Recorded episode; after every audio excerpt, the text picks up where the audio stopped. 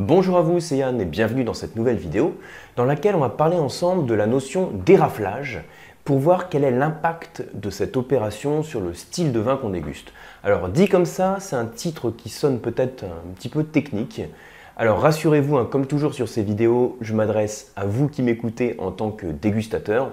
Donc je vais faire en sorte de ne pas aller non plus très loin sur la technique, mais plus vous montrer, vous en tant que dégustateur, comment euh, l'opération d'éraflage, ça peut influencer le style du vin que vous dégustez.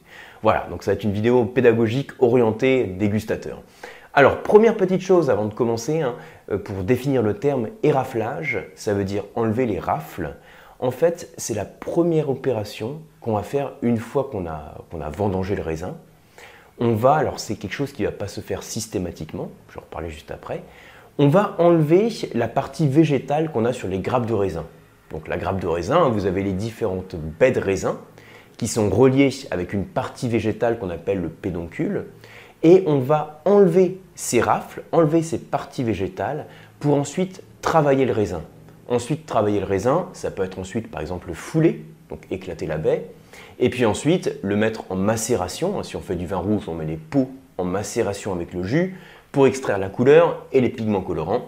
Et ensuite, on fait notre fermentation.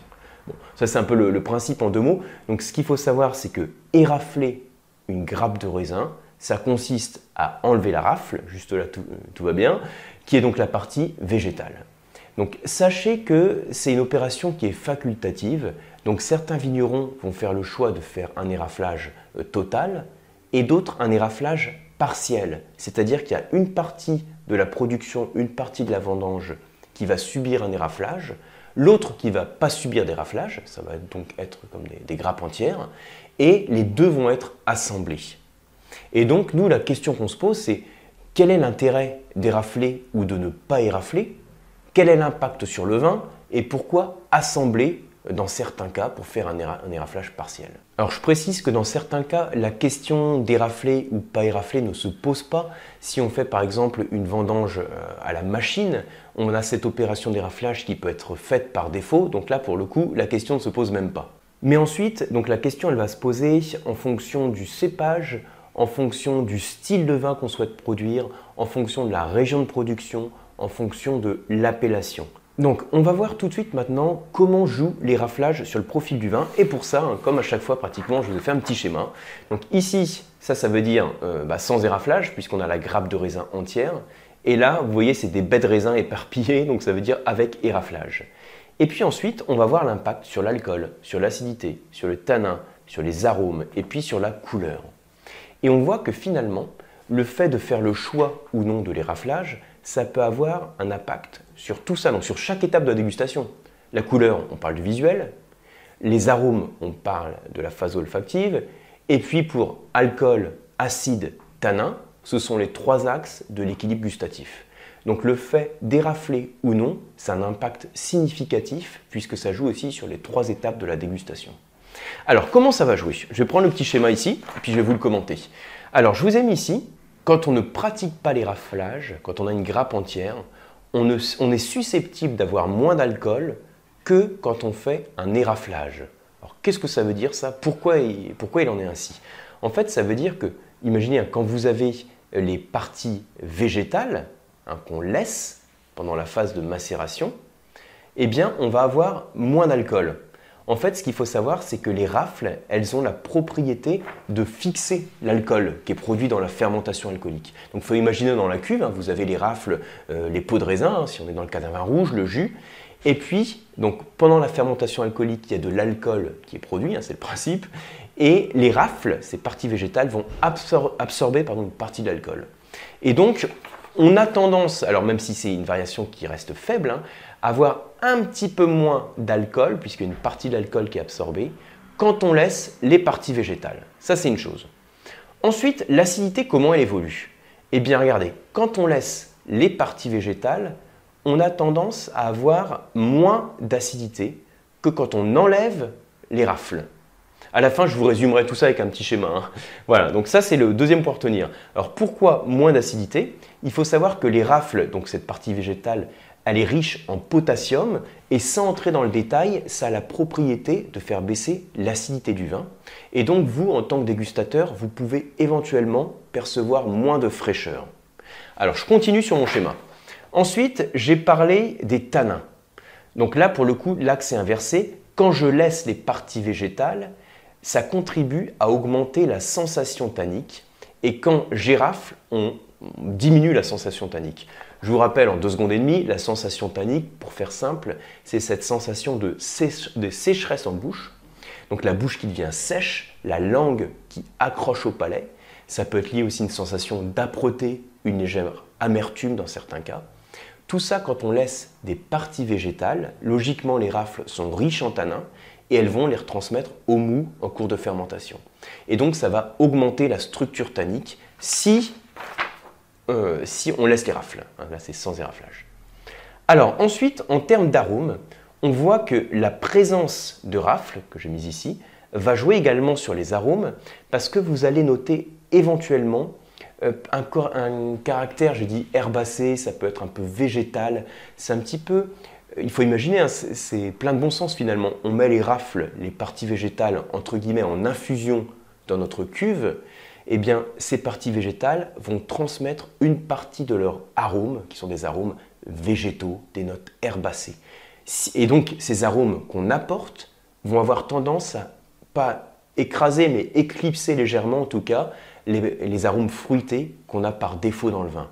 Par contre, quand j'érafle, quand j'enlève les parties végétales, au contraire, je vous l'ai mis là, je vais avoir plus des notes de fruits, voire des notes florales. Ça, c'est ce qui est lié au raisin. Et là, on a l'apport de la partie végétale. Et puis ensuite, il y a la couleur que j'ai indiquée ici. Alors la couleur, je vous montre ici, hein, donc c'est-à-dire que sans éraflage, quand je laisse les parties vertes, j'ai tendance à avoir moins de couleur. En fait, ce qu'il faut savoir, c'est que les rafles, elles représentent 25 à 30% du volume de la vendange, et le fait de enlever les rafles, ça va réduire en quelque sorte la dilution de la vendange, et donc ça va concentrer la couleur. Vous voyez un peu l'idée. Hein. donc je vous le représente de cette manière-là. Alors maintenant, pour résumer tout ça, là je vous ai commenté en fait chaque axe. Euh, je vais le faire avec une représentation que j'aime bien. Je représente les profils gustatifs. Trois axes acidité, tanin, onctuosité. Ces trois axes, c'est le profil gustatif de tous les vins rouges. Tous les vins rouges sont caractérisés par un niveau d'acidité, euh, de tanin, d'onctuosité. Imaginez, j'ai un vin référence qui a un triangle bleu. Donc euh, une acidité moyenne, onctuosité moyenne, tanin moyen. Si je n'érafle pas, qu'est-ce qui se passe? Je laisse donc les parties végétales, j'apporte des tanins.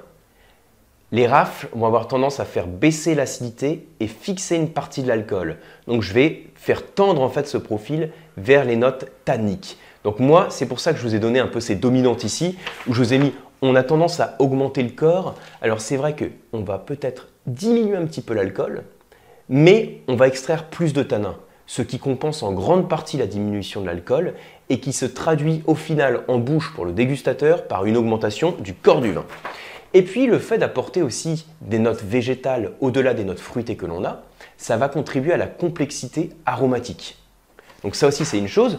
Et puis je vous ai mis aussi une hausse de l'austérité. Alors qu'est-ce que c'est dire l'austérité? Même si en dégustation c'est pas forcément la terminologie la plus euh, classique, mais en tout cas c'est assez intuitif. Hausse de l'austérité, ça veut dire qu'on va renforcer la structure tannique, le côté un petit peu asséchant du vin, créer des notes végétales, herbacées. Donc on apporte du corps, de la complexité, mais aussi de l'austérité. On apporte de la structure et de la concentration humaine. Maintenant, si j'érafle, regardez ce qui se passe, donc je vous montre là. On a maintenant toujours le triangle initial hein, qui est bleu. On va favoriser l'acidité, un petit peu de gras et moins de tanin. Donc en fait, on développe la fraîcheur du vin. Donc je vous ai mis ici, on va avoir tendance à diminuer légèrement le corps, toujours à cause du facteur tanin, mais on va augmenter le fruit et la fraîcheur. Donc voilà pour ce petit topo. Donc pour résumer, quand j'érafle, donc quand j'enlève les, les, parties végétales, je vais créer un vin plus fruité, avec plus de fraîcheur, qui va avoir tendance à avoir certes un petit peu plus d'alcool et de couleur, mais on favorise quand même la fraîcheur du vin. Alors que quand je n'érafle pas, je vais avoir un vin qui va être un petit peu plus austère, plus tannique, plus structuré, certes un petit peu plus complexe également. Et maintenant, donc le choix, ça va dépendre en fait aussi de la région viticole. Je vous disais tout à l'heure du style de vin. Si on est dans une région viticole où on a des vins par défaut qui sont assez tanniques, hein, dans le Bordelais, dans le Sud-Ouest, ce sera plus logique de faire un éraflage que si on est dans une région où on a des vins qui sont par défaut un petit peu plus légers dans lequel on va avoir plus tendance à faire soit un éraflage partiel, soit carrément une unification en grappe entière pour apporter plus de caractère au vin. Donc voilà pour cette petite présentation rapide. J'espère que ça vous a permis de mieux comprendre le pourquoi des raflages, comment ça pouvait impacter le vin que vous dégustez.